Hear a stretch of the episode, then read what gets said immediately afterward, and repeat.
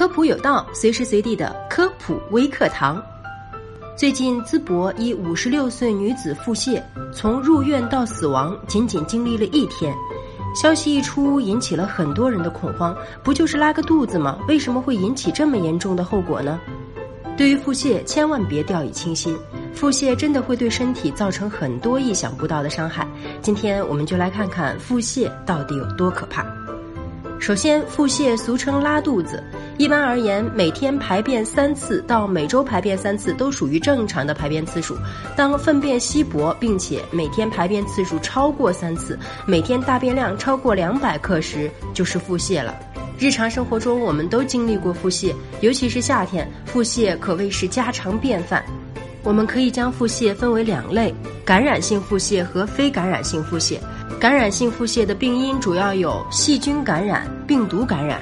细菌感染常常是吃了污染的食物或者饮料会引起细菌性腹泻，病毒感染是指通过食物或其他途径感染病毒，而非感染性腹泻的原因主要有：第一，食用未煮熟或变质食物引起的急性中毒性腹泻。第二，食用生冷食物和饮料导致肠胃消化不良引发的腹泻；第三，由于受凉导致肠蠕动加快导致的腹泻；第四，由于胃肠道肿瘤或其他疾病导致的腹泻。而腹泻常常会导致脱水和电解质紊乱、低血糖、酸中毒、诱发性肛肠疾病以及营养不良等反应。而上述事件中的女士在一天中排泄了大量的水样便，还因腹痛出了许多汗，血管里的水流失太多，又没有得到及时的补充，因此导致脱水休克。再加上王女士一直患有其他慢性基础疾病，所以医护人员立即为王女士进行补液、纠正休克、补充电解质等对症治疗。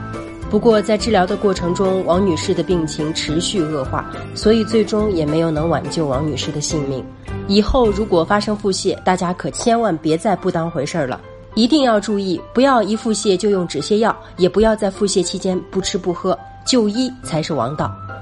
好了，以上就是今天科普有道的全部内容了，非常感谢您的收听，下期我们不见不散。